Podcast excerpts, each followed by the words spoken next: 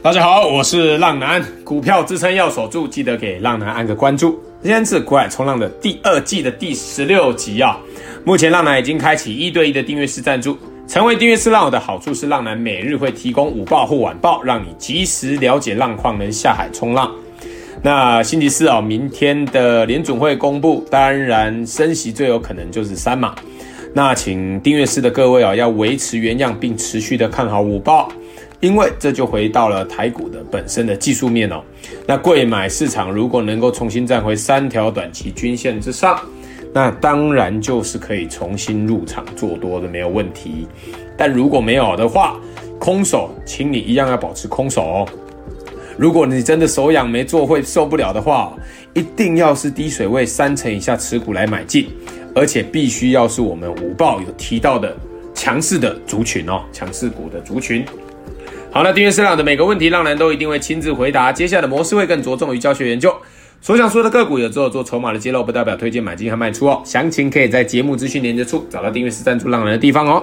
好，我们开始今天的主题：市加权与贵家权。那现在整个市场目前就是陷入了什么等待的气氛嘛？那星期四晚上准备要公布的这个联准会要升息几码？是现在啊，全世界股市都在等待以及关注的问题哦。那这两天股市大概让人觉得大概就这样了啦。那明天也是持续的在月季均线之中做震荡，但是星期五就是非常关键，星期五会表现得非常明显，因为公布几码就是关键点啊。我们的资金的持股水位现在最好的方式哦，就是三成以下的资金续报强势股。那你之前有出场的浪男有说过，你就先保持空手，一点都没有问题。那我们等待联准会公布消息之后再来做操作。如果升息两码，那浪男在这边预言，整体的股市哦，包括美股、美股、台股都会喷到不行啊。虽然现在看起来是不太可能啊。那如果升息三码，那就是符合预期。股市可能还是在这个这边大概做一个震荡嘛，甚至因为这两个礼拜有先跌过了，可能还有一个来一个小涨的反弹。那如果是升息四码，那就是超乎预期。大家啊、哦，可能就要这个收拾行李，赶快跑路啦。但我们已经收拾好七成的行李了，甚至啊，有一些人早就收好空手在看了嘛，所以根本不怕，根本不怕。那回到技术面来看，如果星期五公布的消息是好的，各位起床，你可以直接看美股就知道。如果是两码，那就是大涨喷出啊，绝对是利空出尽哦。那贵买市场指数就应该会直接重回所有均线之上，各位空手的就可以再度的入场，资金去买还守在月季均线之上的个股。那如果美股是大跌重挫的情况，那代表就是升息四码咯。空手的你就继续空手吧，而有三成以下资金哦，你续报了强势股，你就要看个股的支撑就可以了。你支撑跌破了，一定要卖哦，一定要一定要那个一定要跑。那你没有破，你就继续抱吧，续抱。好，那以下为今日各族群有主力买超的表现，提到的个股都不建议买进卖出，只是做教学举例。那浪男建议的持股比例为，除了还在月季均线之上，可以三成以下持股续报，其他。一律都建议保持空手。那主力投信买超筹码面强势的个股有六二七九的胡连，胡连是投信买超，股价还强势的守在十日均线之上。还有八零六九的元泰，元泰也是投信买超，那它进入了一个高档的横盘震荡哦。还有一三一九的东阳，东阳也是一样投信买超，那股价还在月季均线之上。啊，三五零四的阳明光，阳明光也是一样外资买超。股价回档到月均线哦。好，我们再看一下主力投信卖超、筹码面弱势的个股有五三八八的中磊啊，中磊是投信卖超，这个直接回档到季均线了，回档蛮多的啊，这个很可怕。还有三五五八的神准，神准是投信卖超，跌破季均线要小心哦，要小心哦。还有八零二八的升阳半导体，升阳半导体是投信卖超，股价也是跌破季均线哦。还有六四一四的樺汉，樺汉也是一样，投信卖超，股价往下跌破了季均线，都很危险哦。这种破季均线真的都很危险，要自己注意哦。还有三零二二的微强电，微强电是外资卖超，那这个这个微强电哦，股价涨那么多啊，那一天这个礼拜一直接往下跳空重挫，这个也是星期一这个市场关注的一个重点了，因为这个也是没办法闪啊，因为上个礼拜五这个收盘法说会，公司才自行宣布说哦，第四季不会像第三季这么好，所以他直接就送你两根跌停板啊。当然，这真的是非常难闪，但它也还没有死哦，还没有死，它还守在季均线之上，只是这个盘整就会拉得非常非常之久哦，这个盘整就不知道多久了，所以各位自己注意一下哈。好了，记住你们要操作投信买超的股票，投信买就跟着买，投信卖就跟着卖，这样子会比较简单。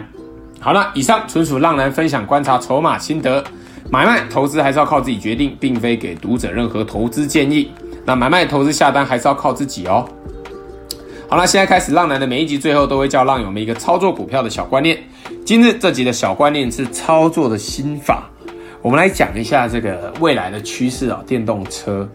那说到电动车哦，昨天裕隆汽车的电动车预购哦，只要一千块，那这个一一千块就能抢到以后的预购权啊。结果市场反应太热烈啊，裕隆汽车都傻眼，整个网站都大宕机啊。这一件事情告诉我们什么？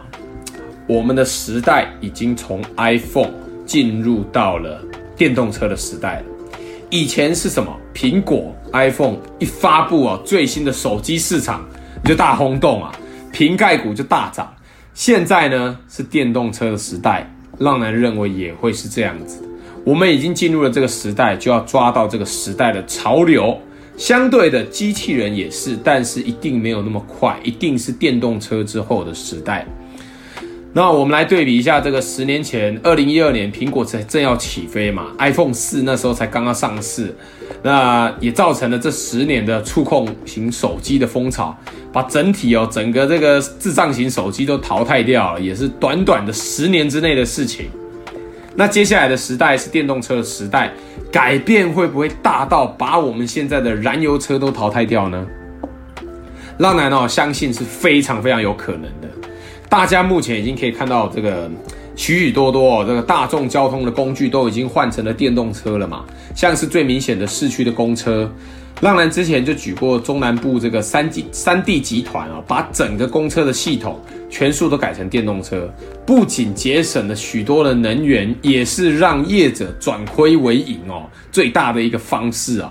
那因为电动车最麻烦的是充电站，现在还没有加油站那么多嘛，所以要出去玩，你必须要规划好行程，不能开到哪就充到哪嘛。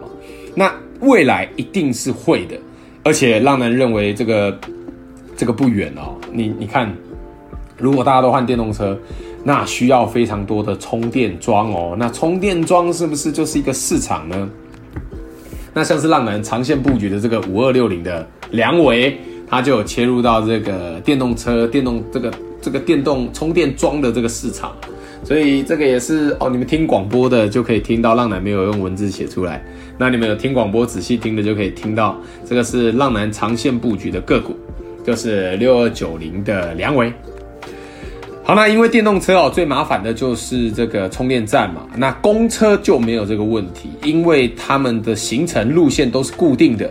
那你在早上跑一跑行程，晚上就回到同一个同一一个地方充电。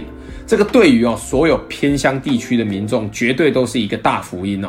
因为以后可能连最偏远的地方。啊、公车都可以十五到二十分钟就来一班，真的很方便了。以前燃油车那个成本太高了，真的成本太高了。尤其是如果电动车又可以到自驾的的的程度的时候，那人力成本又再度省下来，那就真的是非常的可怕，真的非常可怕。那你想象一下，现在目前看到的所有的车辆哦，都换成了电动车。而且是在什么十年到十五年之间，你就快速的替换掉，那这个市场是不是你长线布局的最佳选择？但是这个是长线布局啊，你短线上你要怎么切入场介入买进？那你就要好好听浪人广播嘛，听好好听股海冲浪啊，或者是加入订阅式浪友们，也是一个很棒的选择嘛，很棒的选择啊。好了，接下来的每个礼拜三和礼拜天，浪男都会更新 podcast。喜欢的浪友们，记得推荐给身边的好朋友。好了，那今天这一集就介绍到这边。我是国外冲浪男，各位浪友们，我们下次空中再见，拜拜。